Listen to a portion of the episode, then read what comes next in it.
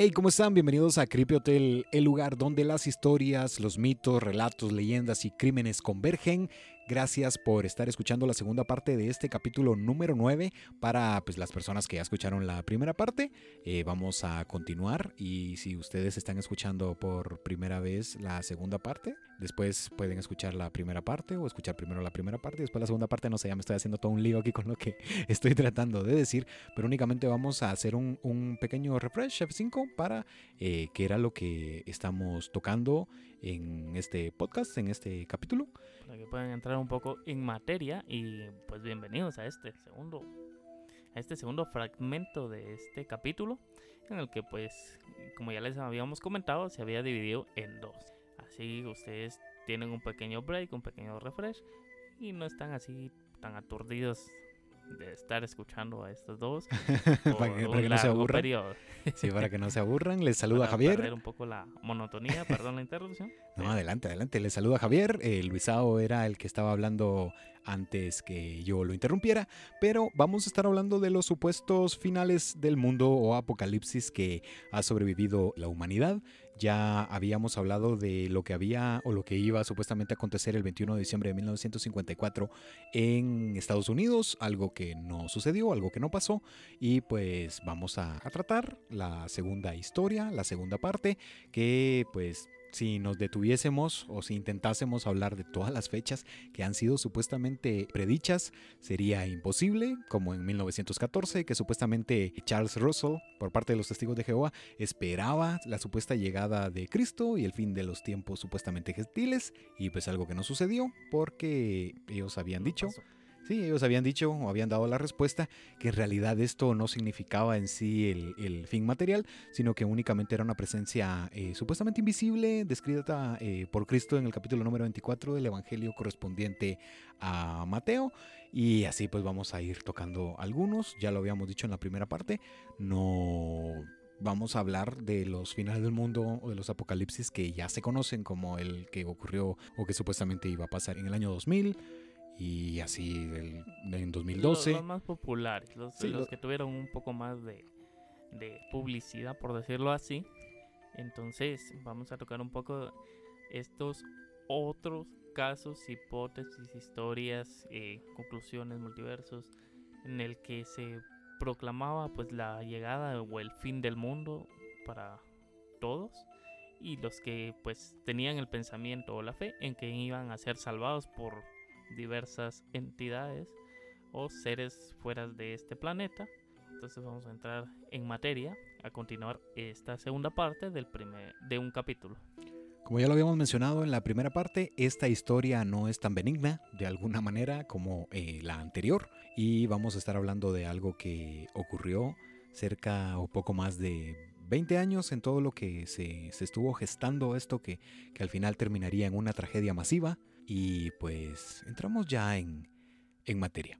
Marshall Jeff Applewhite nació el 17 de mayo de 1931 en Texas. Su padre, bajo el mismo nombre, era ministro presbiteriano, por lo que Applewhite fue muy religioso desde temprana edad. A la edad de 21 años obtuvo el título de grado en filosofía en 1952 y más tarde ingresaría al Seminario de Unión Presbiteriana para estudiar teología todo con la esperanza de algún día llegar a convertirse en ministro. Por esos años contrajo matrimonio con Ann Pierce y más adelante la pareja procrearía dos hijos. Aquí estamos entendiendo la vida o los primeros años de huésped que vamos a estar eh, hablando o que vamos a estar eh, conociendo aquí en Hotel. La historia es muy extensa, entonces vamos a tratar la manera de tocarla a grandes rasgos o enfocándonos en los puntos más importantes, porque esto que había sido desarrollado o que había crecido bajo ideas presbiterianas, esto tiene mucha relevancia muchos años después, entonces es importante que, que se hable de esto. Poco después de haber comenzado sus estudios en el seminario, Applewhite decidió abandonar la escuela e iniciar una carrera musical, por lo que tomaría el puesto de director musical en la iglesia presbiteriana ubicada en Carolina del Norte.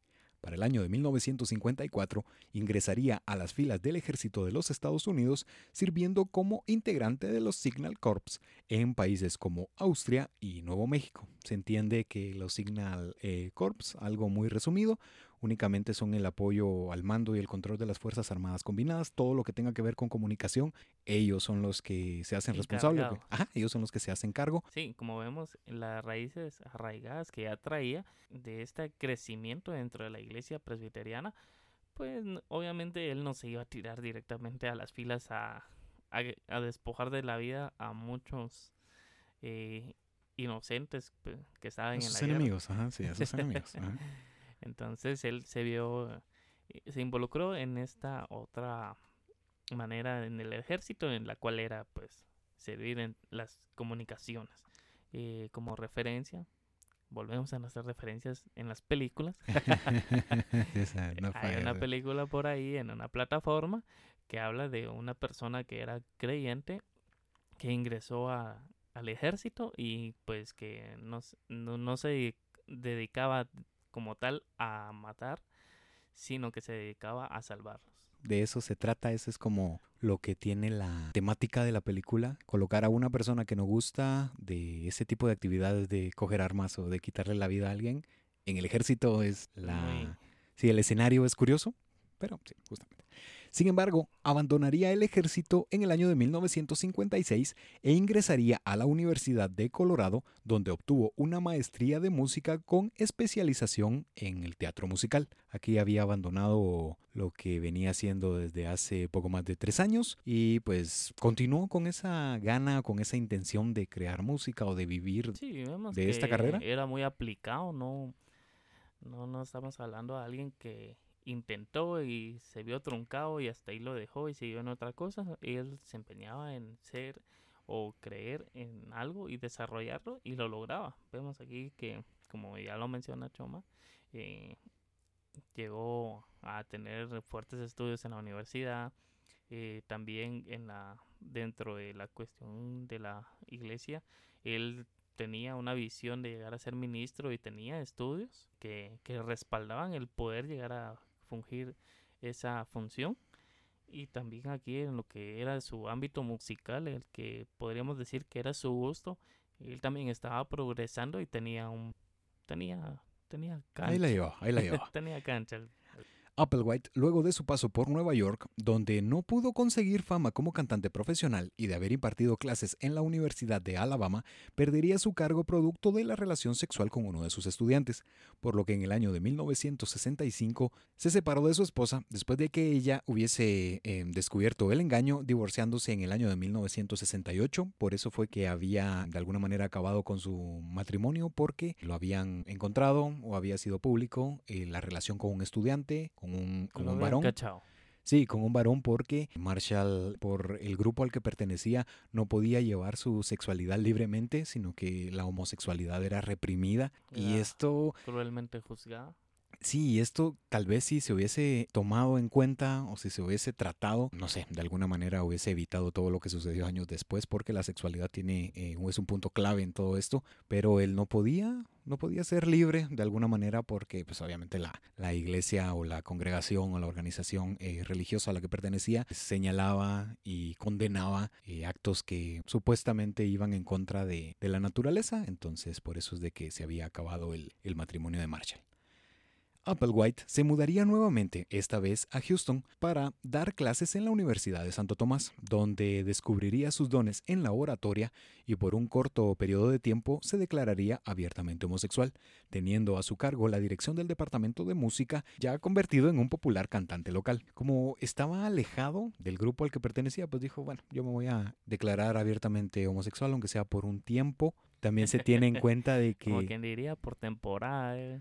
Sí, tal vez estaba intentando qué era o qué resultados le ofrecía. Esa, esa pequeña duda. Esa pequeña duda si lo soy, no lo soy. Y estaba explorando, explorándose, viendo eh, hasta dónde, hasta qué punto podía llegar y decidir en ser o no ser. Eh, ya había estado casado con una mujer, tenía dos hijos y eso no, no lo ayudaba o no le permitía convencerse o estar seguro de qué era lo que lo que sentía, aparte descubrió los dones de oratoria que tenía porque era una persona que convencía y que persuadía a sus receptores y pues había alcanzado lo que había eh, buscado o lo que se había frustrado en, Nueva York, que era un cantante eh, popular en la localidad, siempre en la música cristiana, no había intentado cantar. ¿Otros géneros? Sí, no, únicamente en la música cristiana.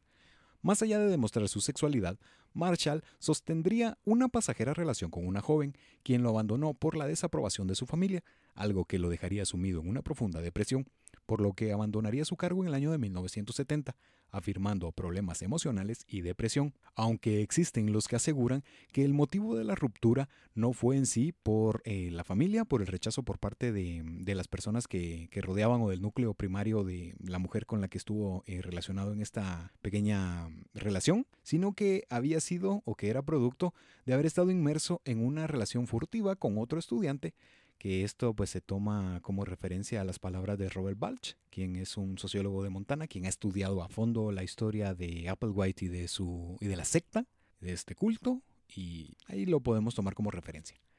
En el transcurso de ese año y del siguiente, Applewhite comenzaría a tener visiones y supuestas apariciones de seres iluminados con apariencia divina, los que en sus visitas no intercambiaban mayores diálogos o palabras con él, solamente se limitaban a observarlo por unos minutos y a decirles que éste tenía una misión especial por cumplir para luego desaparecer. Aquí fue donde inicia, quizá producto de esta pequeña decepción o de esta crisis en la que estuvo inmerso Marshall y él aseguraba que esto se trataba de seres iluminados con supuesta apariencia divina, pero no le decían mayor palabra, únicamente se limitaban a, a observarlo. Sí, a comunicarle que él tenía una misión por cumplir, pero no le decían cuál, no ondeaban en el tema, no le daban mayores detalles, no, ¿Sí? Le daban como que la introducción y hasta ahí, como quien dice, te inducimos, sigue el camino y ve descubriendo cómo hacerlo o cómo llevarlo.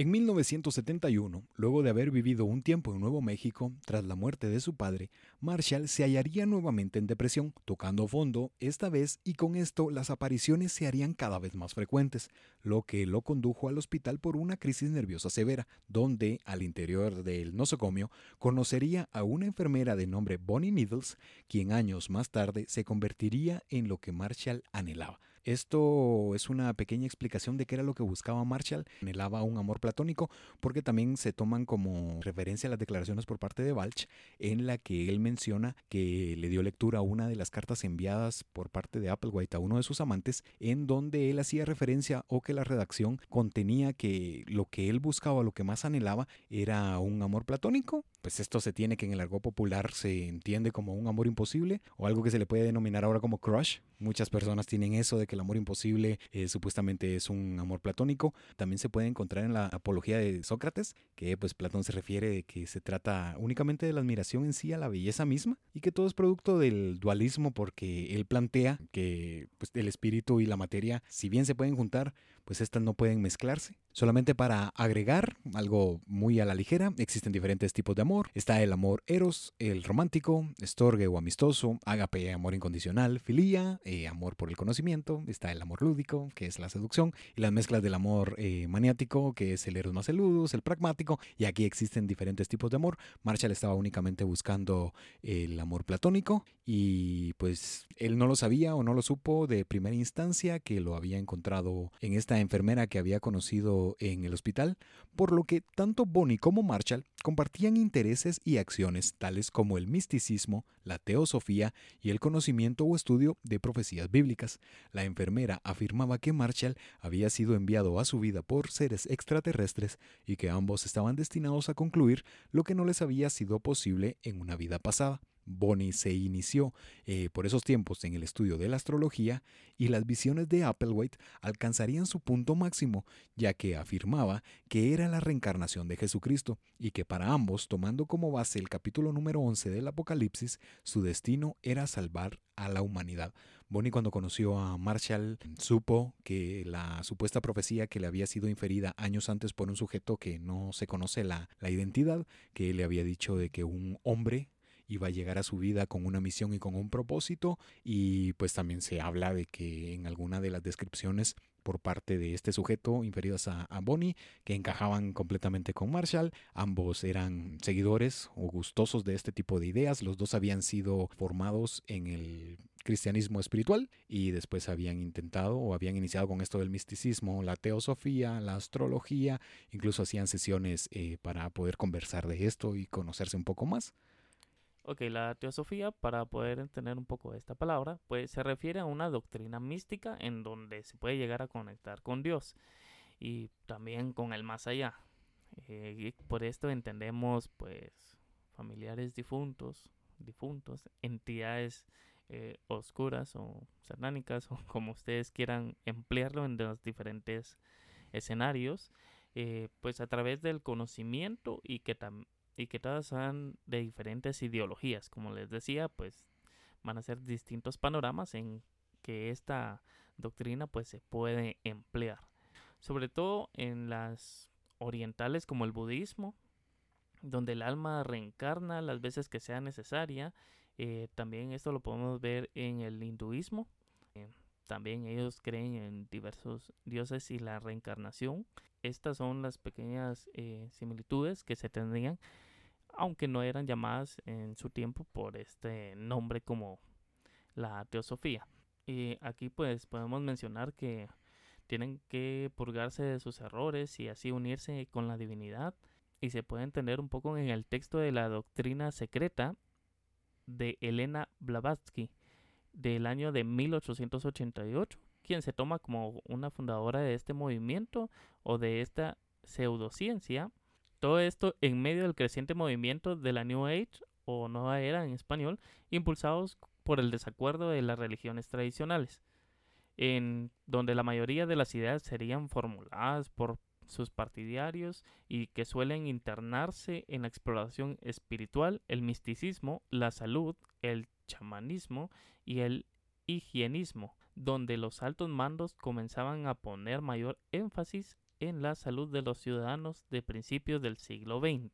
Esto pues todo esto eh, viene relacionado y amarrado a lo que viene siendo la teosofía. Gracias Luisao por si tienen alguna duda pueden leer la doctrina secreta que les prometemos que les vamos a armar un Creepy Express para que puedan comprender tal vez las ideas más generales que Elena Blavatsky. Ella se toma como fundadora de este pequeño movimiento en el que pues ya como Luisao lo explicaba que también es como derivado de todo esto que se estaba gestando de la nueva era y pues vamos conociendo que era lo que se llevaba en los años 70 en el país de Estados Unidos. Y que no solo le recomendamos películas, sino que también le recomendamos libros para que se crezcan y culturicen un poquito más en la filosofía, en la literatura y tengan un conocimiento muy vasto.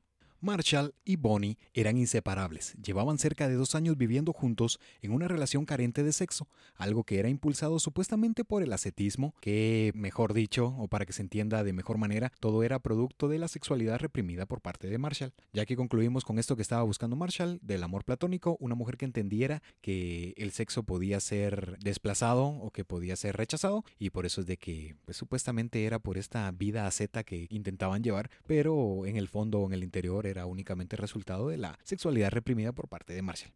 Bonnie se había divorciado y alejado de sus hijos por el acercamiento con Applewhite. En el año nuevo de 1973, por el principio del nuevo ciclo, habían decidido iniciar con las captaciones de adeptos, por lo que comenzarían a recorrer grandes distancias por el país con tal de despertar a las supuestas masas durmientes, lo que en su visita a Oregon entenderían finalmente cuál era la supuesta misión divina que les había sido otorgada por estos seres, que era o que se resumía en salvar a todo aquel que lo permitiese. Cuando estuvieron en Oregon en esta pequeña visita. Eh, habían decidido la captación de, adeptos y en ese momento ellos dijeron, sí, esta es nuestra misión, vamos a tomar como referencia todo lo que hemos experimentado, sobre todo las supuestas visiones por parte de, de Applewhite. Entonces así fue que se fueron dando los primeros pasos de lo que conoceríamos como las puertas del cielo. Ambos no contaban con los recursos para sufragar los gastos de sus viajes, por lo que recurrían a vender su sangre o realizar trabajos ocasionales. Un allegado a Marshall, quien solía apoyar a la pareja en sus gastos, sería visitado por la pareja en Houston a principios del año de 1974,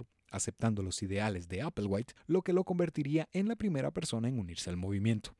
En junio de ese mismo año, las creencias de Marshall y de Needles se habían solidificado en un esquema que si bien podría haber sido considerado como básico, al menos ya estaba establecido. Todo esto resultado de su afición por la teosofía, del estudio de la vida de San Francisco de Asís, el Viejo Testamento y de libros de ciencia ficción, donde denominaban al cielo como la etapa superior o la siguiente etapa. Este nombre es fundamental en la historia porque de aquí en más cuando nos refiramos o cuando digamos la siguiente etapa, se sabe o se entiende que nos estamos refiriendo al cielo, tomando como base lo que ellos denominaban a esto, que el cielo únicamente era el siguiente nivel. Sí, era algo que ellos aspiraban a alcanzar. El mundo oculto en el videojuego.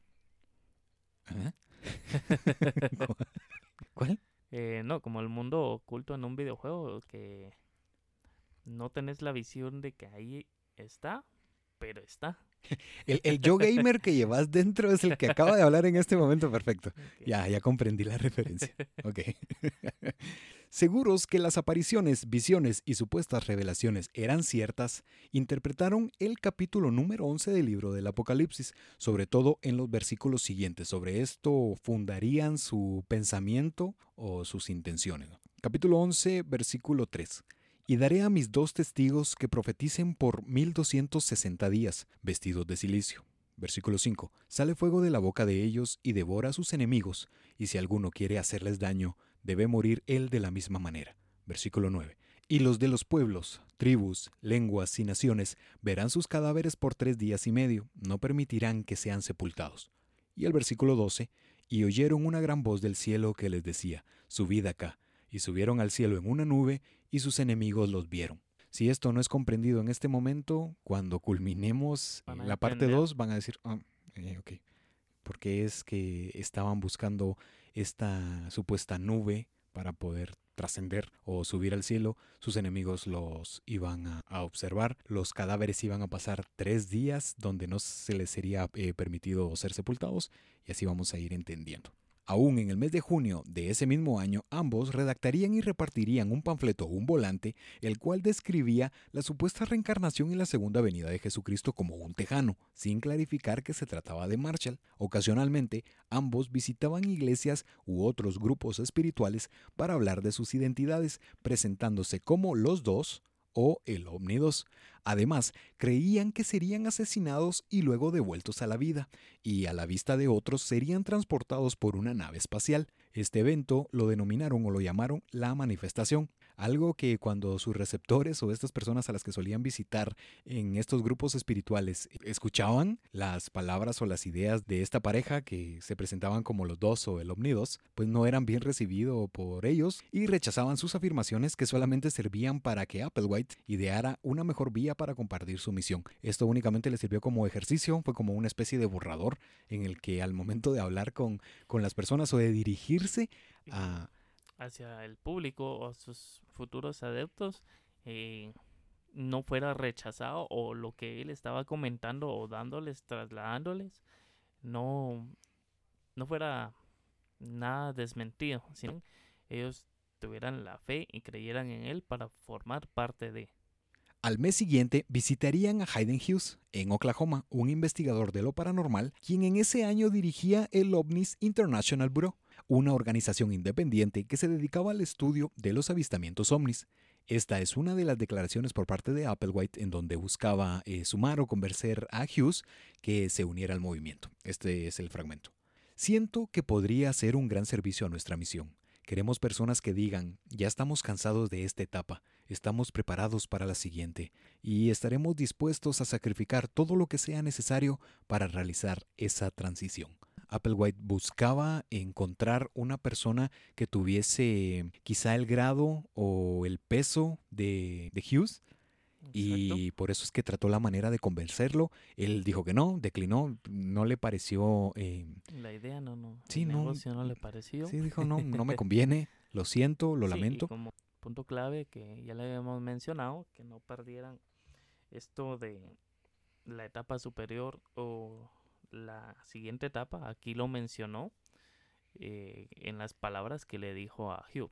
Pues él había mencionado esto, le dijo que no, lo declinó. Por eso es que se tienen estas eh, declaraciones que están grabadas. Hughes 1, Applewhite, fue bateado.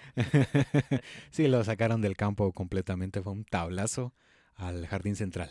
En el mes de agosto, Applewhite sería puesto bajo arresto, todo por no haber devuelto el vehículo donde se movilizaba junto a Bonnie. Este había sido alquilado en el estado de Missouri y fue conducido, este hablando de Applewhite, fue conducido a San Luis, donde después de escuchar las declaraciones en las que sostenía que la adquisición total del vehículo y la no devolución del automóvil habían sido totalmente autorizados por los seres divinos para que éste pudiese trasladarse sin mayor problema. El juez escuchó sus argumentos, y Marshall fue condenado a pasar seis meses en prisión.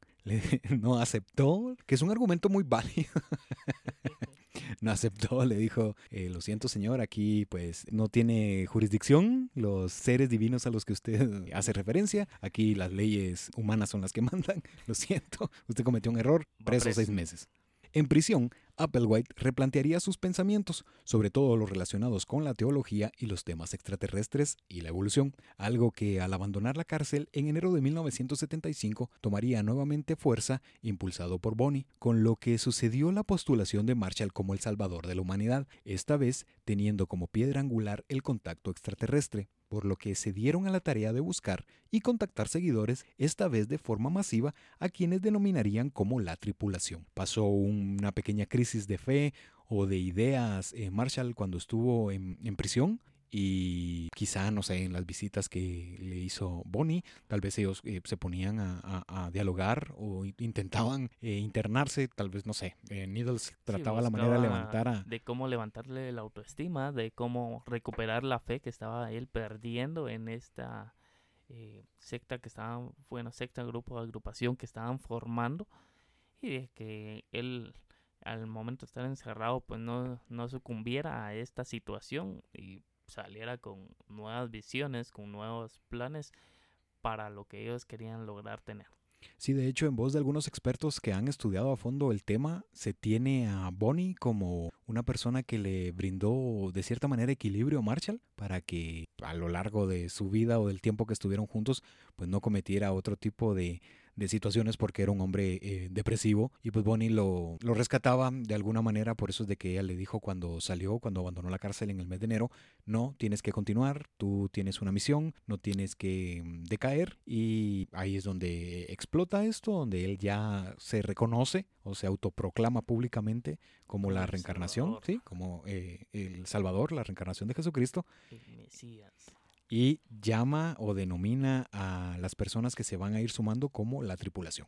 En los eventos solían representar a seres de otro planeta, por lo que buscaban participantes para un supuesto experimento, afirmando que aquellos que participasen serían llevados a un nivel evolutivo superior, algo que no generó demasiados impedimentos dado a las ideas de Marshall con las que empataban o con las que no eran discordantes o contrarias a la nueva era, tal como ya eh, Luisado lo había explicado, que aquí existía un desacuerdo o que estaban en contra de las ideas o de las religiones tradicionalistas. Ellos estaban tratando la manera de ser un poco más introspectivos espiritualmente, se dedicaban al higienismo, que era esto de tratar la manera de llevar una, una salud mejor o una, una mejor calidad de vida Sí, estaban con esto del ocultismo, la teosofía, entonces no había mucha diferencia con lo que estaba proponiendo Applewhite, con lo que ellos estaban viviendo o a lo que ellos estaban sumando. La única diferencia estaba que la nueva era era un movimiento libre, en este caso con Applewhite existía sin que ellos lo supiesen, un líder se estaba forjando, estaba emergiendo. Eh, desde más abajo estaba formándose, él venía y empezaba a a, llamar la atención, a captar la atención de, de, los futuros adeptos y de muchas personas más o de muchas comunidades en las que él quería trasladar esta visión que él tenía.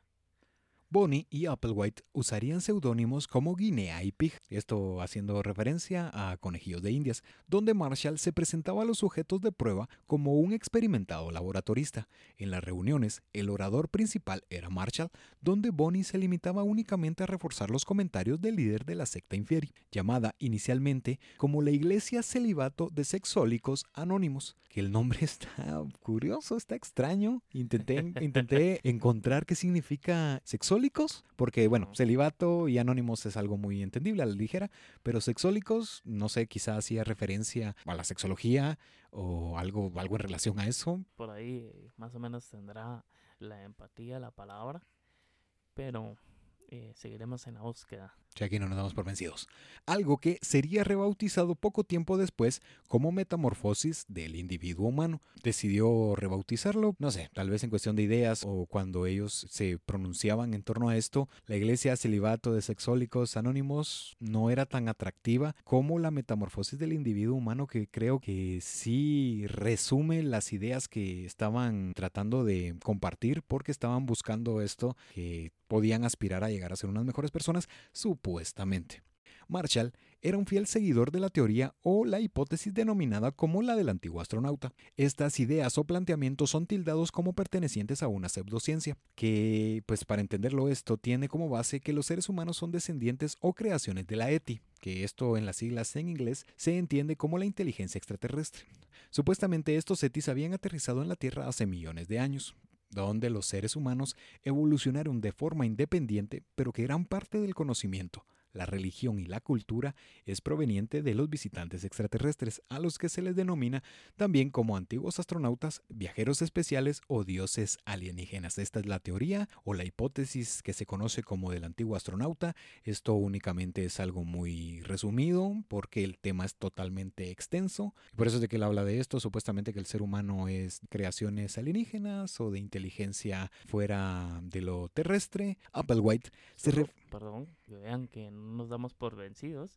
Eh, los sexólicos son personas que abiertamente eh, no hablan de su adicción al sexo, sino que el sexólico pues se refiere a la persona adicta al sexo en toda su magnitud, en generalización, tanto imágenes, videos, audios, eh, ser un observador, pertenecer a, a, la parte íntima en que esté teniendo la relación con la persona, eh, pero no, no habla de esto acerca de, de, de, esta condición, que es una condición con otras personas o con algún médico. Gracias porque yo no lo, yo no lo encontré.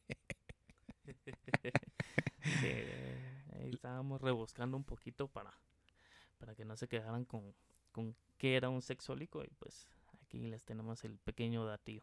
Applewhite se refería a sus supuestos discípulos empleando frases de la afamada serie de ciencia ficción Star Trek, como cuando eliminas lo imposible, lo que queda, aunque improbable, debe ser la verdad, y la necesidad de la mayoría pesa más que la necesidad de unos pocos. Y además de esto, afirmaba que los extraterrestres usaban esta plataforma para comunicarse con la serie. También se despedían infiriendo la frase larga vida y prosperidad, que esta última es mamá mía, pero esta última no, pero no sé, si emplea este tipo de frases para referirse a sus seguidores, pues si se despiden larga vida y prosperidad no es mucha, no es mucha diferencia. ¿no? Exacto. En abril de 1975, Applewhite y Needles, ahora nombrados como Bo y Pep, enviaron varios anuncios a diferentes grupos de personas en el estado de California para recibir una charla en torno al despertar para alcanzar la siguiente etapa y para hablar de ovnis. Esta es parte de la redacción del anuncio. En el título se podía leer OVNIs, ¿por qué están aquí? ¿Quiénes han venido? ¿Cuándo se marcharán? El encabezado era solamente para llamar la atención de quienes lo observasen, ya que debajo del título se leía lo siguiente. No es una charla sobre ovnis o avistamientos. Dos individuos hablarán de dejar el nivel humano y literalmente cómo entrar en el siguiente nivel de evolución humana en el espacio. Sigue a los dos. Es publicidad engañosa completamente. Pone en el título algo que sabía que iba a captar la atención, pero que era desmentido en el, en, el, subtítulo. Sí, en el subtítulo en la parte de abajo en la que decían, no, te la creíste, no es una charla, sino que es únicamente para que sepas cómo ingresar o cómo alcanzar el siguiente nivel de la evolución humana en el espacio, tienes que seguir a los dos. Y ese era el volante que estuvo rondando por las calles de California en el mes de abril de 1975. La reunión se llevó a cabo en el Hotel Bayshore Inn, donde los potenciales asistentes respondieron positivamente, y la pareja de proselitistas persuadirían a poco más de una cuarta parte de los 200 asistentes a sumarse a este nuevo movimiento. También se centraron en el campus universitario, hablando en Cañada College, en el mes de agosto y ampliando con esto poco a poco el número de sus seguidores.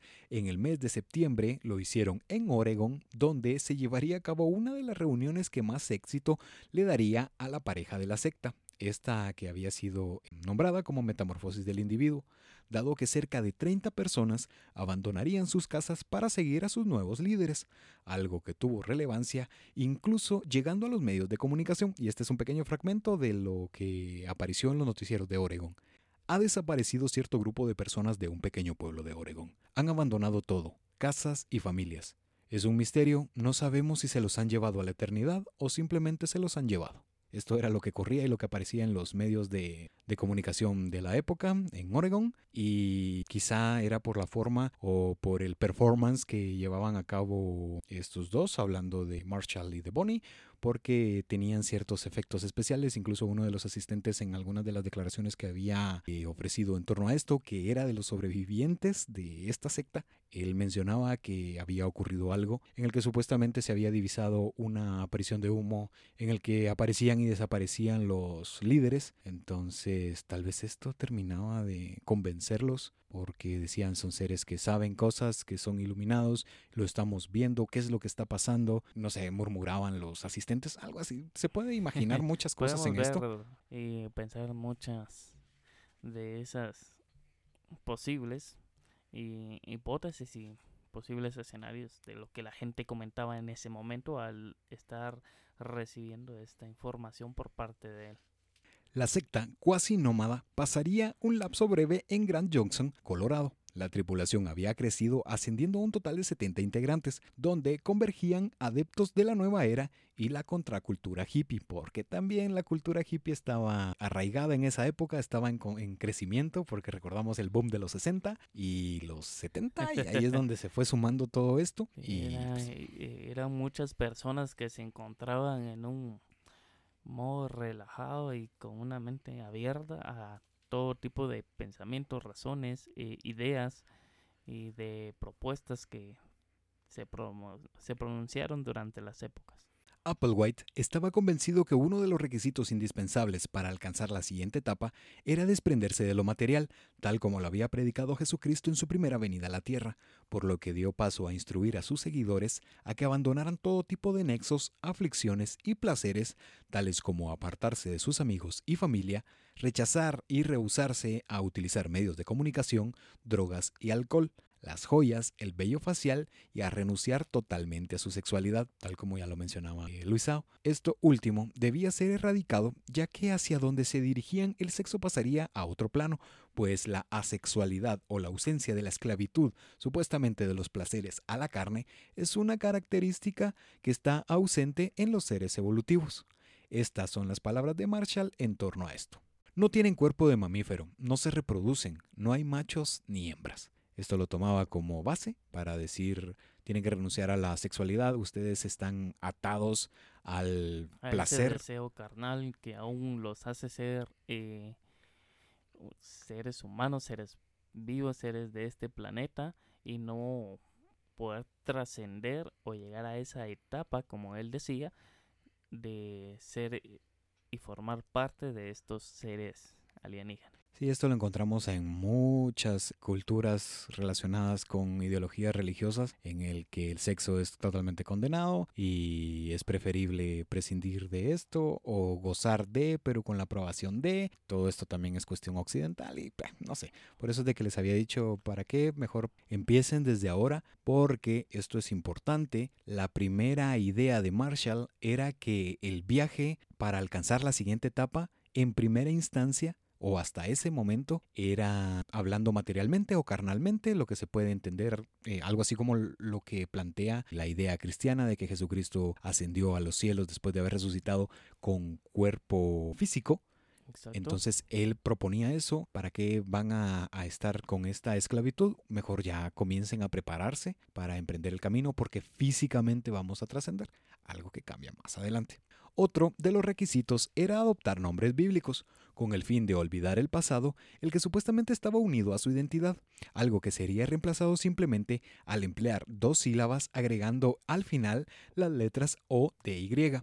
y que tuviese las tres letras del nombre inicial en la primera sílaba. Este es un pequeño ejemplo. Luisao si hubiese estado o si hubiese pertenecido a la secta de Applewhite, sería conocido como LL Odi y yo, que pues me llamo Javier, estaría o sería conocido como JJ Odi. Este es el proceso de la secta, donde supuestamente al renunciar a tu nombre, a tu antigua identidad, pues vas a olvidarte de todo, tienes que vivir solamente en el presente.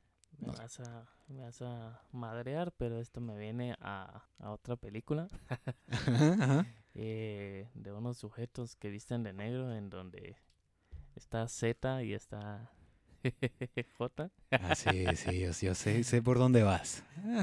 algo, algo muy similar, sí, exactamente algo muy similar. Iban a renunciar completamente a todo lo que habían sido antes de llegar hasta ahí. Es un ejemplo más entendible, pero sí se puede tomar como eso. Bo y Pep temían ser víctimas de un asesinato por lo que enseñaban a su rebaño que si esto sucedía era simplemente porque había sido profetizado, tal como lo señalaba el Apocalipsis. Este temor, sobre todo en Applewhite, sería producto del rechazo en primera instancia en Texas, y por el tiempo que había pasado este en prisión. Además, inferían a sus seguidores que los medios de comunicación, en especial las críticas por parte de la prensa, eran también una especie de asesinato, debido a las supuestas calumnias emitidas en contra de ambos, a los que algunos de los expertos solían llamar lavacerebros, con lo que la profecía estaba cumplida. Dijeron, nosotros vamos a morir, vamos a ser víctimas de asesinato, ellos están levantando falsos en contra de nosotros, esto se puede tomar como una especie de crimen o de asesinato en contra de nosotros y recordando lo que había vivido en Texas, donde se habían reído de, lo que ellos eh, compartían. Era una persona muy sensible. Muy sensible a los comentarios. Exactamente. No, no era... No amaba a sus haters. No tenía carácter, sí, no tenía carácter el compañero Marshall. Si bien Applewhite solía referirse en torno a la Biblia, la tomaba como uno más de los requisitos del contacto entre los etis y los humanos, y en ocasiones se podía interpretar por el tono en el que se comunicaba que lo hacía de forma o manera negativa, en contra del cristianismo. Por lo convulso que se tornaban los años en la nación estadounidense, la necesidad de abandonar el planeta creció, por lo que Applewhite dividiría el rebaño el que ascendía en ese momento a poco más de 100 seguidores, en pequeños grupos a los que denominó Star Clusters, o en español, grupos de estrellas, para que difundieran el mensaje y con esto ganaran más adeptos, convirtiéndose en mensajeros divinos. Conocemos lo convulsos que fueron los años 70 para la nación estadounidense, Vietnam, todo lo que se vivía, estaba esta complicación financiera, los tiempos eran muy difíciles. muy difíciles. Entonces surgió esto una opción para poder librarse de, ese tiempo. El proceso de reclutamiento había variado, siendo ahora los aspirantes los que buscaban a la secta, en donde se tomaba sus datos únicamente hablando del nombre y del número telefónico, para al paso de los días recibir una llamada por cobro al receptor en donde se les notificaba el día, hora y fecha de la siguiente reunión. El suceso ocurrido el 5 de noviembre de 1975, de referencia totalmente extraterrestre conocido como el caso Walton, pondría a la secta de Applewhite en el radar de los medios, dado que al tener relación un caso con otro, obligó a los líderes de la tripulación a permanecer en las sombras por unos meses, al punto que ni siquiera los Star Culters sabían de su paradero. Y pues esto se resume o se entiende que lo que había sucedido el 5 de noviembre hablamos del caso de Travis Walton, quien podríamos tomarlo como referencia y podríamos hablar de esto. Un equipo de, madereros, creo yo. Sí, ahí fue donde se fue gestando lo que había eh, sucedido. Si ustedes quieren que nosotros nos internemos en ese capítulo, nos lo hacen saber. También si quieren que nunca volvamos a hacer un programa, aquí les damos opciones. Aquí ustedes son los que mandan, pero tal como ya lo decía Luisado, trabajaba en... Estamos formando más adeptos a Creepy sí, suscríbanse. No, no es cierto, no. Em, tal como ya lo mencionaba Luisado, lo que sucedió con Travis Walton, él trabajaba con un equipo de madereros y supuestamente él afirmaba que había sido abducido por un ovni, pasando un lapso de cinco días en contacto con seres extraterrestres y pues esto se había complicado. En parte Grips en Arizona. Los madereros, si no tenemos un poco entendido el que es, pues era prácticamente la dedicación de las personas que se que, que estaban en hacer el proceso de, de talar un par de árboles y proceder a sacar leña y, o tener los troncos y procesarlos a un aserradero. Esto había provocado un estallido por parte de los simpatizantes de la ufología que al escuchar las declaraciones de Walton decían es cierto, todo esto sucede y la abducción que se toma como una de las de los pocos casos que, se tienen testigos oculares. También pueden leer el libro Fuego en el cielo y es por eso que Robert Baltz era un sociólogo que acababa de, de graduarse y se infiltró tal como lo que había sucedido en la parte número uno. Se infiltró por seis semanas en la secta, quería saber cómo era que funcionaban o cuáles eran los, los métodos que empleaban para continuar con esto. Y cómo es que obtenían sus recursos y acaparaban la atención tenían más seguidores esta secta. Por eso es de que él llegó a la conclusión que sin la guía de Applewhite el rebaño había perdido la dirección y el camino a seguir porque ellos habían estado ausentes por unos meses, resultado de todo esto, porque incluso el anuncio que ellos habían colocado en California o que habían difundido en California, pues apareció en las portadas de los periódicos. Entonces dijeron, no, mejor nos vamos a ausentar, vamos a estar bajo las sombras, fuera del radar por un tiempo. En el mes de junio de 1976, Si y Do, que eran así renombrados ahora los líderes de la secta, que en base a las palabras de Applewhite esto no tenía ningún significado específico, únicamente haciendo referencia a las notas musicales, reunieron a los seguidores, los que habían permanecido junto a ellos, todo esto debido a que muchos habían abandonado la secta porque comenzaban a surgir opositores en contra de Applewhite. La reunión se había llevado a cabo en el interior del Bosque Nacional Medicine Bow, ubicado al sudeste de Wyoming, donde serían supuestamente testigos del primer avistamiento y contacto con los SETI. La ubicación exacta sería enviada a través de telepatía, debían intentar por medio de ejercicios mentales los que eran orquestados cada 11 minutos con tal de establecer contacto con el más allá. Eh, algo que no sucedió. Las personas trataban la manera de establecer el contacto telepáticamente, no sé, activando su mente. Cada 11 minutos les decían que eran los ejercicios que tenían que, que llevar. Pero luego de esto, y a pesar de la ilusión que se podía percibir en los rostros de, de, los seguidores, anunciaría que la visita había sido cancelada, pero que esto no era definitivo, sino que por el contrario solamente había sido pospuesta, algo que nos suena a la parte número uno, lo que había sucedido en las afueras del... que había pasado con Dorothy. Ajá. Sí, era prácticamente el mismo speech. La única diferencia era que uno había dicho de que era culpa de ellos. Otro dijo, no, eh, lo que pasa es de que solamente la pospusieron, no se desanimen. Pero no. No, no nos reagendaron. nos reagendaron, sí, exactamente. Aquí nuevamente surge la teoría eh, de la disonancia cognitiva de Festinger, porque por ese ejercicio muchos habían abandonado y resultado de esto, el grupo se había convertido en un grupo cerrado, en grupo privado, ya no permitían nuevos seguidores. Todo esto supuestamente era producto de mensajes directos que provenían de la etapa siguiente los cuales habían sido revelados directamente a Marshall. Lo siguiente va a ser los nuevos estatutos o los nuevos reglamentos que debe cumplir las personas que forman parte de la secta, algo totalmente natural y algo muy común en que al principio todo es amor, todo es cordialidad y después comienzan a apretar, apretar, apretar, apretar, apretar y a... Hasta ver dónde saca más jugo el limón. Ok. Los líderes de la reformulada secta se comunicaban con los discípulos por escrito o a través de sus asistentes personales, remarcando e insistiendo que eran poseedores de la única fuente de verdad, por lo que ninguno de los miembros podía recibir alguna revelación válida, siendo únicamente Do y Si, refiriéndonos a Marshall y a Bonnie, los únicos mediadores entre el más allá y la clase, que este era un nuevo nombre que le habían otorgado a los sectarios estaba totalmente prohibido crear lazos o nexos íntimos o cercanos con sus compañeros, todo esto con el fin de evitar uniones o alianzas en contra de Applewhite, las que podían ser impulsadas por la insubordinación o el desacuerdo.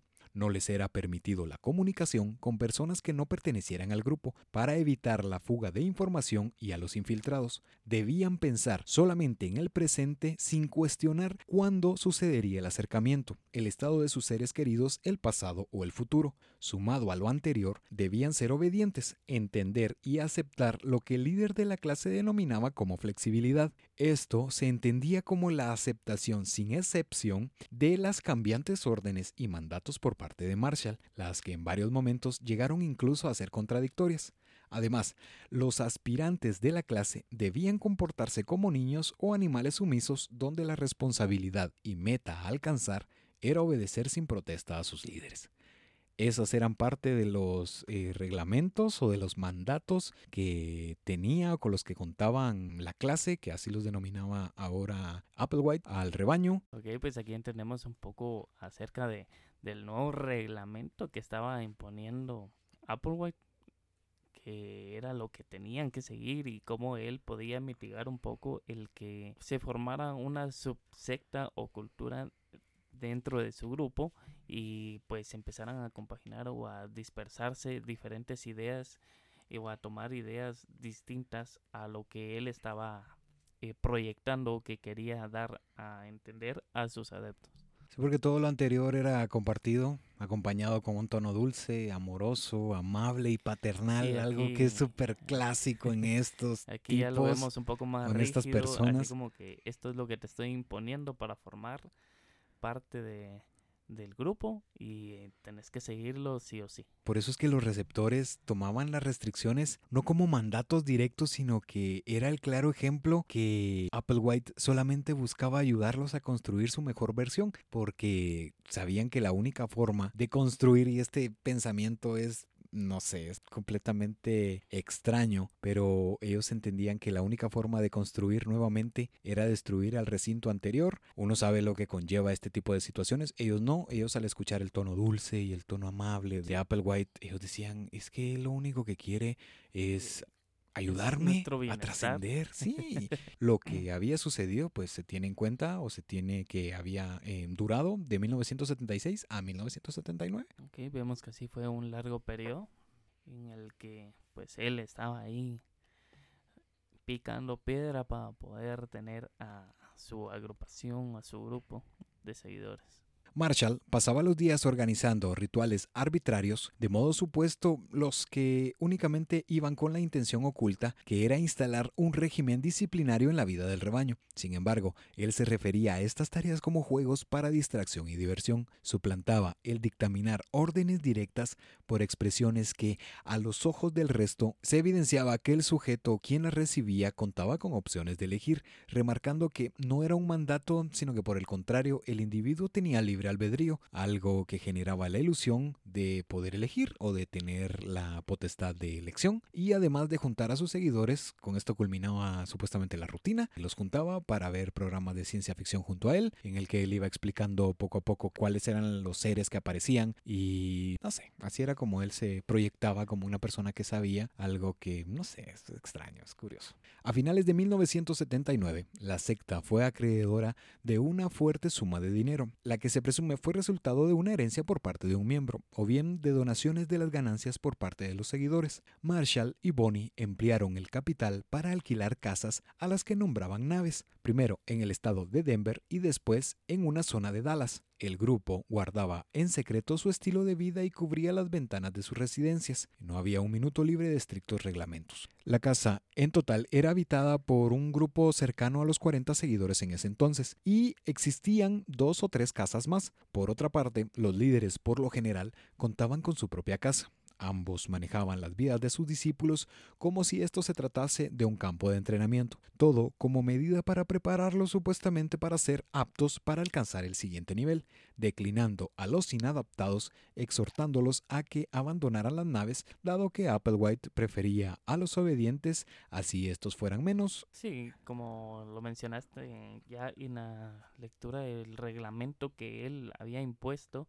eh, vemos aquí que era obvio lo que ya habíamos mencionado, que él buscaba la manera de, de poner estos estatutos que había marcado de una manera eh, dulce, eh, que no te vieras tan acorralado, como que dijeras, ah, ok, no, no, no puedo hacer esto, qué, qué mala onda, sino que como lo mencionaba Choma, pues él te daba la opción de pensarlo en el sentido de que tenías tu libre albedrío y podías decidir entre hacerlo y no hacerlo, o acatarlo o no acatarlo. Pero sin embargo vemos que tenía su... Eso era lo que les hacía creer. Tenía aquí pues, pues su penitencia, su castigo, que al no verse bajo la obediencia que él estaba dando, pues simplemente les decía, mira, no, no, no te estás dejando guiar, eh, mejor abandona la casa o la nave y pues buscar tus ideales en otro lado. Aquí no puedes continuar.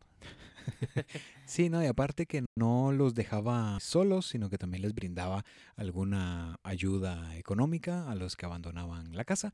Pero sí, Applewhite era del pensamiento que prefería a los obedientes, así estos fueran menos. Do y Si gustaban de poner a prueba la fidelidad del grupo, al punto que, en una ocasión, cuando estos se encontraban al interior de una de las naves en Texas, que la visita de los Eti sucedería esa noche por lo que todos, únicamente con la excepción, lógicamente, de los líderes, pasarían el resto de la madrugada a la expectativa, siendo informados que únicamente se trataba de un simulacro, algo que también puede ser tomado como una prueba de lealtad y de total acato, facilitándonos, felicitándolos al final porque estaban mostrando grandes avances, lo que acrecentó la devoción y el compromiso de los sectarios. Do y Si, Applewhite y Needles. Aquí únicamente se estaban divirtiendo, que eso se puede entender porque con qué necesidad les decían o les dijeron a los seguidores, vayan afuera, ya viene, esto va a suceder y al paso de las horas, no, solamente se puede tomar como un simulacro, como un simulacro, una prueba de lealtad y así eran las pruebas a las que era eh, sometida la clase. En el año de 1980, la secta contaba con alrededor de 80 seguidores y muchos que ya estaban con empleos o que contaban con empleos, sobre todo los que estaban relacionados a la computación o a la mecánica automotriz, con lo que los recursos eran casi seguros en base a la remuneración salarial. Dos años más tarde, con la alineación segura, Do y Si permitieron a sus discípulos que tuvieran contacto con sus familias, algo que pasaba por primera vez luego de varios años, y esto únicamente había sido permitido por vía telefónica. También existe la historia de David Brown, donde supuestamente él enviaba cartas a su madre, no con constancia, sino que lo hacía con algunos periodos indefinidos de tiempo, en el que le compartía cuál era la situación de las personas que estaban acompañadas por él y la madre de David, de nombre Nancy, ella compartía con el resto de las familias que eran como dos grupos, estaban los grupos que estaban dentro los grupos que estaban fuera. Entonces, esto también fue descubierto por Applewhite cuando él leyó o se enteró de lo que se trataba pues el miedo se esfumó de cierta manera porque hablaba bien de él. Se tiene eso de que nunca dijeron cosas en contra de él, sino que únicamente estaba eh, sirviéndoles y esto, este proceso estaba dando frutos o que estaba dando resultados y por eso es de que les había dado o que se les había permitido esta llamada o este contacto por vía telefónica. Al año siguiente, los controles disminuirían aún más, permitiendo las visitas a sus familias en la celebración del Día de la Madre como premiación y evidencia de avance en el camino que buscaban pues vemos que él ya era un poco más eh, abierto en no tener a su congregación cerrada y estar bajo su disciplina totalmente, ya que al descubrir a, David, pues ve que lo que él estaba buscando es que le tuvieran una fe, que creyeran en él, que le obedecieran, lo estaba consiguiendo con esta constancia de estarles hablando, hablando, manteniéndolos en, con los estatutos.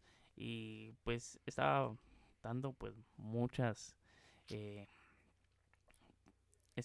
perdón estaba dando muchas eh, bases positivas de lo que él estaba forjando. Entonces aquí él dijo ok pues no vamos a, a tenerlos aquí encerrados vamos a tratar de darles un poco más de libertad o de darles una premiación por, por los logros que han conseguido y pues aquí ya vemos que deja que las familias estén con ellos y que puedan pasar un tiempo eh, con, con, su familia y no solo de horas, sino que también daba la oportunidad de, de que pudieran quedarse para que estuvieran así un poco más allegados a su familia y pudieran transmitir lo que él ya les ha indicado a ellos y que ellos lo puedan difundir fuera de la, de la casa o de la nave. Sí, porque era importante que las personas les compartieran a sus familias que únicamente estaban estudiando eh, informática en un monasterio y que la intención de las vacaciones era tranquilizar a las familias y demostrar que los discípulos pues estaban bajo su propia voluntad, ellos estaban en el lugar que, que querían bien. y que estaban bien. El 19 de junio de 1985, Bonnie Needles perdería la vida producto de un cáncer de hígado, el cual había sido diagnosticado años atrás. Applewhite se refirió al respecto asegurando a sus seguidores que sí, había viajado al siguiente nivel porque tenía demasiada energía que había abandonado eh, su cuerpo para hacer el viaje, ya que al sobrepasar su materia no podía continuar en la Tierra. Les había mencionado anteriormente que mm, en primera instancia el viaje iba a ser físico, completamente cuerpo y espíritu o alma iban a ascender, producto de la muerte y de la evidencia empírica tuvo que reformular la idea y lo que les compartía. Sí, tuvo que haber dicho que era un nivel pro en el que pues eh, únicamente trascendía o eh, se elevaba eh, el espíritu o el alma de esta persona y pues su estancia física quedaría aquí en la tierra como evidencia del logro alcanzado por esta persona o sujeto que ellos tenían como una base de lo que podían lograr. Su explicación tuvo el éxito que esperaba, evitando con esto que la clase abandonase las naves. Tal como en los años anteriores, Applewhite fue víctima de una profunda depresión, agregando que el contacto y la comunicación con sí, hablando de Bonnie, continuaba, llevando en secreto una evidente crisis de fe, por lo que tiempo más tarde organizaría una ceremonia simbólica donde contraería nupcias con sus discípulos para evitar y asegurar la permanencia del rebaño, remarcando que sin él el resto era en vano, ya que Bonnie había conseguido trascender y que ella era poseedora de dones más altos que los suyos, y que éste aún debía aprender un poco más. Vemos que la exaltó totalmente. Eh, para respaldar un poco sus afirmaciones y pues él se, se refería a ella como el padre de, la congregación y en muchas ocasiones pues él hablaba de Bonnie pero ya no en sujeto femenino sino que en sujeto masculino y vemos acá que él la, la puso en un pontífice muy alto para la congregación. Sí, porque ya se refería de que Bonnie era Dios y él era Jesucristo, y así fue como cambió. La muerte de Needles no solo afectó a Applewhite, sino que también alteró su visión sobre la elevación, ya que, como ya lo habíamos mencionado, antes enseñaba que el grupo ascendía de forma física desde la Tierra y que la muerte les permitiría la reencarnación, pero el fallecimiento de sí lo obligó a cambiar de ideas, señalando, señalando, señalando que la ascensión podía ser meramente espiritual, por lo que era necesario prescindir de sus cuerpos. Y esa es la, idea de Applewhite, sobre todo con el concepto de la, de la resurrección, ya que creía que las almas de su grupo serían transportadas en una nave espacial donde encontrarían cuerpos nuevos. Ojo a esto, Applewhite, eh, repito, hablaba de la resurrección porque creía que las almas de su grupo serían transportadas en una nave espacial y que allá, en el siguiente nivel... Estarían esperando con nuevos cuerpos, los estarían esperando unas nuevas vidas y que pues muchos de sus seguidores dijeron estamos de acuerdo, vamos a seguir y eso es lo que anhelamos y lo vamos a concretar. A lo largo de la existencia del grupo, varios cientos de personas se unieron y lo abandonaron. A principios de los 90, la cantidad de los miembros se había venido a pique o se había desplomado, llegando únicamente a 26. Estos problemas pusieron a Applewhite en alerta, por lo que en el mes de mayo de 1993 el grupo sería renombrado nuevamente como supuesta señal de evolución, esto bautizado con el nombre de Total Overcomes Anonymous o en español Dominadores Totales Anónimos. Ya había cambiado nuevamente el nombre y además habían invertido 30 mil dólares en una publicación de una página completa en uno de los periódicos estadounidenses, en específico el USA Today, donde alertaba de la sentencia catastrófica que le caería a la Tierra y que el final de los tiempos estaba próximo a ocurrir. La publicación provocó que alrededor de 20 antiguos miembros regresaran al grupo. Todo lo anterior sumado a una serie de conferencias públicas en el año de 1994 que causó que el número de miembros se duplicara con respecto al principio de la década. No sé cómo el periódico USA Today permitió esto, que te da curiosidad, esta es una página completa. Pero bueno, ellos habían ganado 30 mil dólares, dijeron, eh, no sé, 30 mil dólares no caen mal. pago es pago, la empresa siempre ve eso. Eh, pues vemos también que, que Apple, pues no, no se cerró tanto e, en, esta ocasión. Pues eh, fue algo al contrario, como habíamos visto en, anteriormente, él ya estaba eh, formando un poco más abierto en darle ciertas libertades a sus seguidores para no perderlos por total. Y en este pique que, que tuvo, que fue catastrófico para él, dijo, ok, tengo que buscar de qué manera eh, atraerlos nuevamente, pero sin tener, sin que se sientan tan acorralados o tan eh, mandados, sometidos al orden. Entonces él fue un poco más abierto en este sentido, eh, ya no aplicó tanto sus estatutos como lo había hecho en ocasiones anteriores. Creo que Applewhite dijo, Kowalski, opciones. Parece que el grupo pues, se había juntado y había señalado esto, había llegado a la conclusión. Applewhite había publicado algunas de sus enseñanzas en Internet, pero se sorprendió por las críticas que recibió y poco después de su decepción cibernética concluiría que solamente a través del suicidio se podría alcanzar al siguiente nivel. Este es uno de los mensajes difundidos en la televisión que pues podemos hablarlo o referirnos a él de esta manera. La Tierra está a punto de ser reciclada. La única oportunidad de sobrevivir es partir con nosotros. Además, agregó que todo lo humano y material debía abandonarse, incluyendo el cuerpo antes de poder ascender. Luego renombró a la organización una vez más, esta sería la última, como Heaven's Gate o la Puerta del Cielo, tal como la conocemos actualmente. Ellos se pronunciaban que Applewhite y Bonnie eran las llaves que abren el cielo, el siguiente nivel, el más allá de lo material. Solo volviendo a la decepción cibernética, estamos hablando de 1993-94 donde el grupo o el nivel de usuarios es mínimo. Me hubiese encantado ver a Applewhite actualmente. a ver si aguantaba la, la presión. La presión. Sí. Te señal, el montón es que de memes, así, eh, los todas las estalqueadas que le hubieran dado. todos los bloqueos que hubiera recibido. Sí. Aunque también vemos que si en ese tiempo hubo personas que creyeron en él, no digamos en este tiempo, con esa libertad del Internet tan explotado que se tiene, pudo haber captado un buen número también de personas y se hubiera tenido una, una pérdida mayor. Es una opinión bastante personal, pero creo que absolutamente todo lo que se refiere a la vida se divide en tres. Está el aplauso, la neutralidad y la crítica. Entonces, justo como decía Luisao, pudo haber conseguido adeptos, personas que dijeran, ah, tiene mucho sentido lo que está diciendo, otros que le hubiesen, no sé, dicho muchas bromas, pero eh, sí, eso era lo que había sucedido y creo que esto aceleró un poco más la idea del suicidio como resultado de las críticas, de la depresión, de la muerte de Needles. Por lo que desde el mes de junio hasta el mes de octubre de 1995 el grupo se había radicado en una parte rural de Nuevo México. Gracias a la adquisición de 90 acres de tierra, construyeron un complejo habitacional al que llamaban la nave terrestre, con neumáticos y madera. El grupo redobló esfuerzos en el enfoque en la suspensión del deseo sexual, al grado que Marshall, junto a otros siete miembros, optaron por la castración quirúrgica.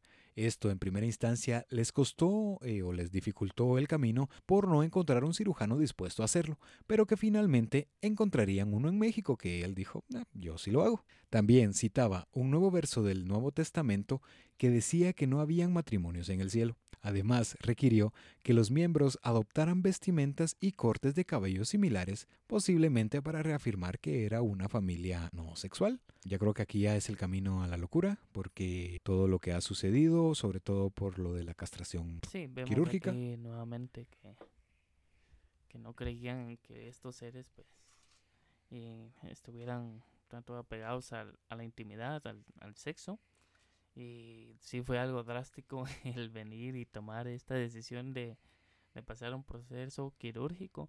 Y obviamente pues, eh, sabemos que el médico que aceptó esta eh, este cargo no, no ha de haber sido uno de los mejores. Pudo haber sido por puros intereses económicos el que haya realizado estos procedimientos en los cuales no le ha de haber puesto tanto amor. y que solo fue así como que algo rápido por querer tener un ingreso extra. En octubre de 1996, el grupo alquiló una mansión en el Rancho Santa Fe, en el estado de California. Ese año grabaron dos mensajes en un clip, el cual ofrecían a sus espectadores la última oportunidad para abandonar la Tierra. Los integrantes de la secta Las Puertas del Cielo afirmaban que eran extraterrestres y que ya no pertenecían al plano terrenal, porque su cuerpo solamente limitaba a su alma. Todos los integrantes entregaron sus pertenencias y el resto de los hombres permitieron ser castrados. Previo al suicidio, ingerieron grandes cantidades de zumo de limón a fin de purificar por completo su cuerpo. Confeccionaron uniformes idénticos y específicos, tal como los trajes de los astronautas de color negro. Adquirieron zapatillas iguales de la marca Nike por un valor de 10 dólares cada par y uno de los sectarios realizaría el diseño que sería colocado en la parte superior de uno de los hombros, del cual se leía lo siguiente, equipo de salida de la puerta del cielo. En el mes de diciembre de 1996 decidieron lo que pondría fecha a su viaje, ya que se estaba acercando al planeta el cometa Hale-Bopp. Applewhite aseguraba que Bonnie estaba a bordo de una nave espacial arrastrando el cometa y que planeaba encontrarse con ellos. Les dijo a sus seguidores que la estela los transportaría a un destino soñado y que había una conspiración por parte del gobierno para evitar que se hablara de la nave y que ellos eran los elegidos en base a que entendieron y sobre todo habían atendido el llamado y el mensaje divino. Además, declaró que sus seguidores fallecidos también viajarían en la estela, una creencia que se parecía más a la doctrina eh, cristiana del arrebatamiento, tal como le había sido instruido desde muy niño por la iglesia presbiteriana, que lo habíamos mencionado al principio de esta segunda parte. Esto tiene mucha relevancia. Así es, eh, era algo que ya habíamos mencionado, en el que él pues tenía muy arraigado, muy enraizado esto de la creencia cristiana que a él al haber sido rechazado pues y vemos que él fundó una propia iglesia con sus propias creencias y su propia idea principal con la que fue desenvolviéndose y pues llegó a, estos a, estos eh, márgenes de, de la historia. A partir del 19 de marzo de 1997, el grupo se aisló a sí mismo, donde grabarían varias declaraciones de despedida. Muchos de los miembros enaltecieron la labor de Marshall en sus mensajes finales. Applewhite también grabó un video poco antes de su muerte, donde calificó los suicidios como la salida final del grupo y señaló que odiaban este mundo con toda honestidad. Estos son algunos de los mensajes enviados y grabados por parte de los sectarios que pertenecían al rebaño de Applewhite. Quiero que sepan que lo que vamos a hacer no tiene absolutamente de malo. Esta es otra. Hay una última cosa que queremos decir. Los 39 partimos con una sonrisa en los labios. Gracias. Y el último, este es el día más feliz de toda mi vida.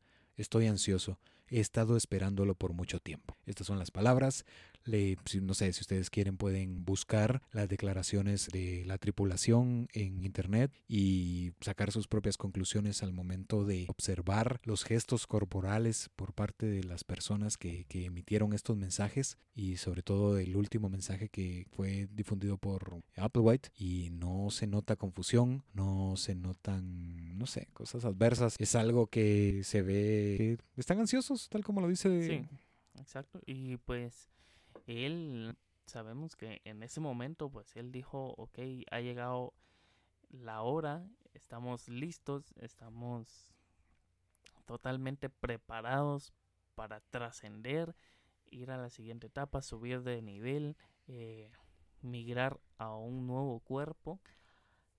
Y él en ese momento fue que tomó la decisión del suicidio eh, a, manera de no dejar algún sucesor que pues fuera a llevar por distinto camino el ideal que ya él había fundado en todos sus seguidores. Y de esta manera pues él dijo aquí me voy aquí se van todos conmigo hacia esta nueva vida hasta ese nuevo eh, universo hasta este nuevo final. Pero tampoco va donde me voy yo van ellos conmigo y nadie se quedará atrás de mí querer proseguir con esta labor por lo que prepararon un barbitúrico conocido como fleno barbital, el cual habían adquirido en su paso por México, el que fue mezclado con zumo de naranja y con vodka. El 22 de marzo, en donde el cometa Hale-Bopp alcanzó su punto más cercano con la Tierra, alistaron sus maletas, bolsos y equipaje y el viaje final comenzaría uno tras otro. Se recostarían relajados sobre la cama con el traje puesto, se colocarían una bolsa de plástico sobre la cabeza y una manta color púrpura sobre sus ojos. El suicidio en masa ocurrió en un lapso de tres días, siendo colocados por los asistentes de Applewhite, donde los últimos tres del rebaño ayudarían a Marshall a quitarse la vida y ser colocado en la nave, desconociendo a ciencia cierta el orden de las muertes, si fueron por jerarquía o no. Solamente se sabe que el creador del diseño, quien respondía o quien responde al nombre de Rio D'Angelo, había realizado las tomas finales y fue quien posiblemente colocó el último de los cuerpos en posición porque está el video donde se encuentran eh, todos los cuerpos colocados en, eh, o descansando sobre las camas. 39 este personas habían perdido la vida. Sí, ese vemos que es el final de esta congregación, este grupo, esta secta en la que se había dejado eh, influenciar y manipular de cierta manera por parte de Apple, en que él pues tenía una idea muy, muy, pero muy eh, perdida, un poco desubicada en lo que pues habíamos comentado también en un capítulo anterior entre estar en la cordura y el límite de la, de la cordura o, de la locura en, en, que no se podía evidenciar ya que pues él daba mucho a, a ver de que era una persona congruente sin embargo, su pensamiento era algo muy disparatado. y él convenció a muchas personas, de las cuales pues se tiene el registro de 39 fallecidos, que por propia mano eh, decidieron suicidarse bajo el, el mandato o bajo la opinión o pensamiento de Apple. Por medio de una llamada anónima, la policía encontraría 39 cadáveres que fueron hallados el 26 de marzo de 1997. Todo correspondía a una suma total de 21 mujeres y 18 hombres, estos entre 26 y 72 años. Junto a la mayoría de los cuerpos fueron encontrados bolsos con pocos dólares y una identificación no inteligible. Los detectives hallaron el cuerpo de Applewhite sentado en la cama del dormitorio principal de la mansión, los forenses determinaron que su miedo al cáncer era infundado, pero que éste sí sufría de una aterosclerosis coronaria. ¿Sí? Así es. ya, estás, ya estás preparado porque viene complicado esto, ¿no? Sí, sería una aterosclerosis coronaria. Pues las muertes de estos tuvieron un gran eco en los medios de comunicación. La cara de Applewhite eh, apareció en todas las portadas de las revistas del Time, eh, de Newsweek, de días y semanas posteriores al suicidio masivo y que sería publicado el clip de los cuerpos sin vida de los que confirmaban las puertas de, del cielo. A mediados del mes de mayo de 1997 serían encontrados dos cuerpos más pertenecientes a dos hombres de la secta de las Puertas del Cielo, quienes imitaron el actuar del resto del grupo, donde uno murió en el acto y otro sobrevivió, sin embargo se quitaría la vida 10 meses eh, más tarde, con lo que el total de víctimas asciende al número de 41 y por esto se toma que es uno de los suicidios en masa más trágicos en la historia de Estados Unidos. Y con esto hemos llegado al final de la segunda parte de este supuesto eh, apocalipsis, de este final del mundo que no sucedió, en el que de alguna manera la Tierra iba a ser reciclada y que una cosa llevó a otra y que estas personas perderían la vida. Incluso eh, se puede tomar como referencia a las declaraciones por parte de una de las madres, de una de las personas que había fallecido, que ella decía que el único suicidio que había em, ocurrido, que se había suscitado en la casa de Santa Fe, era el de Applewhite. Los otros 38 eran homicidios. Fuerte declaración de la, de, la, madre. Sí, muy fuerte.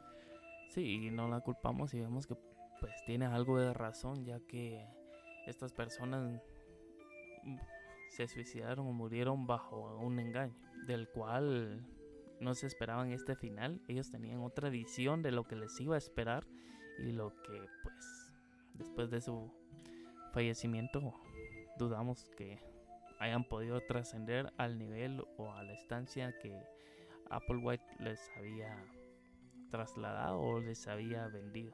Bien, y con esto concluimos esta segunda parte. Siempre atrévanse a, a dudar, a pensar, infórmense, lean cuanto puedan porque la única ruta para alcanzar el conocimiento es por medio de la curiosidad. No se queden únicamente con las cosas que escuchan. Sí, exploren un poco más el conocimiento, el querer conocer un poquito más de, todo lo referente y que tenemos en este bello planeta. Eh, tenemos la literatura, tenemos eh, sociologías, tenemos eh, ciencias diversas, tenemos matemáticas, tenemos un sinfín de cosas en las que podemos explorarnos y aprender un poco más y que al final sabemos que todo esto tiene una, una unión, tiene una relevancia y que todo al final pues se complementa para formar una idea o tener una base de la idea que podemos sustanciar en alguna en algún proyecto, en algún escrito o en algo que nosotros tengamos previsto. No tomen nada por sentado ni por verdad. Tengan en cuenta que no se debe confundir a la opinión con la verdad, porque la verdad siempre va a ser una opinión, mientras una opinión no siempre va a ser la verdad. Entonces atrévanse, duden, duden de todo cuanto puedan de las cosas grandes y complicadas de las cosas diminutas, pero saquen su propia interpretación de las cosas que suceden. Y si están en alguna en algún grupo o en alguna eh, organización de este tipo que les una de las formas o de las vías más fuertes, como lo mencionábamos en la primera parte, es que ingresan por medio de la necesidad, aíslan a los, a los individuos, los privan de familia, de seres queridos, de amor y los convierten únicamente en su mundo o en su núcleo, algo que les dificulta mucho el poder alejarse o, el poder eh, renunciar o percatarse que están en un error o en un problema. Entonces, les enviamos un fuerte abrazo. ¿no? Siempre. les enviamos un fuerte abrazo. Únicamente concluimos con que existe una nueva fecha, supuestamente para el, final de los tiempos. Y esto va a ser el 30 de diciembre de este año. Quieren cerrar con supuesto broche, de oro. Sí, obviamente no, pues, pero que solo les voy a dejar aquí esto para que digan, no va a suceder nada que Jan Dixon previamente había eh, predicho que el mundo se iba a terminar el 4 de febrero de 1962 y aquí continuamos y ahora pues ha dicho de que él va a suceder en el Armagedón en el 2020 y que eh, no sé. Entonces... Ya tiene un punto en contra. Eh, muy posiblemente no le creamos en esta ocasión. no lo sé, Rick, parece falso. Pero, pero no hace falta ser Nostradamus, dijo el rey del rap. Can, Cerbero. sí, no hay que ser Nostradamus para predecir el futuro. Únicamente tenemos que hacernos responsables del presente y con eso se mejora el futuro.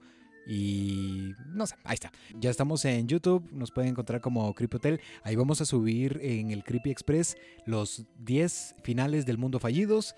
Y ahí van a estar bastante resumidos. Estos ya no van a aparecer, obviamente, para que lo puedan observar. Suscríbanse si quieren o si pueden. Y muchas gracias por llegar hasta acá. ¿Algo más, Luisao?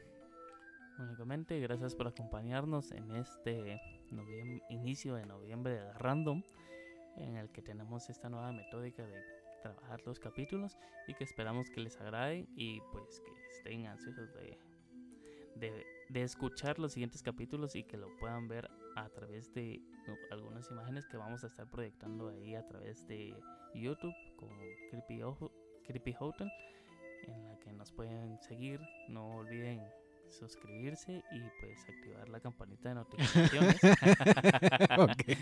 tenemos ese speech marcado. Pero eh, recuerden que ustedes pueden subsistir sin nosotros, sin embargo, nosotros sin ustedes no. Exactamente, mejor no lo pudo haber concluido eh, Luisao. Gracias por estar acá. Entonces les enviamos un fuerte abrazo, fuerza a los países que están con problemas, que están sufriendo pues alguna situación difícil, pero recordemos que la humanidad no, no fue forjada entre algodones, sino que fue forjada a martillazos y somos fuertes, la unión es la que hace la fuerza y el avance, entonces les enviamos un fuerte abrazo, gracias por llegar hasta acá y pues nos vemos la siguiente ocasión en el capítulo número 10 de Creepy Hotel. Hasta la próxima. la próxima, eh,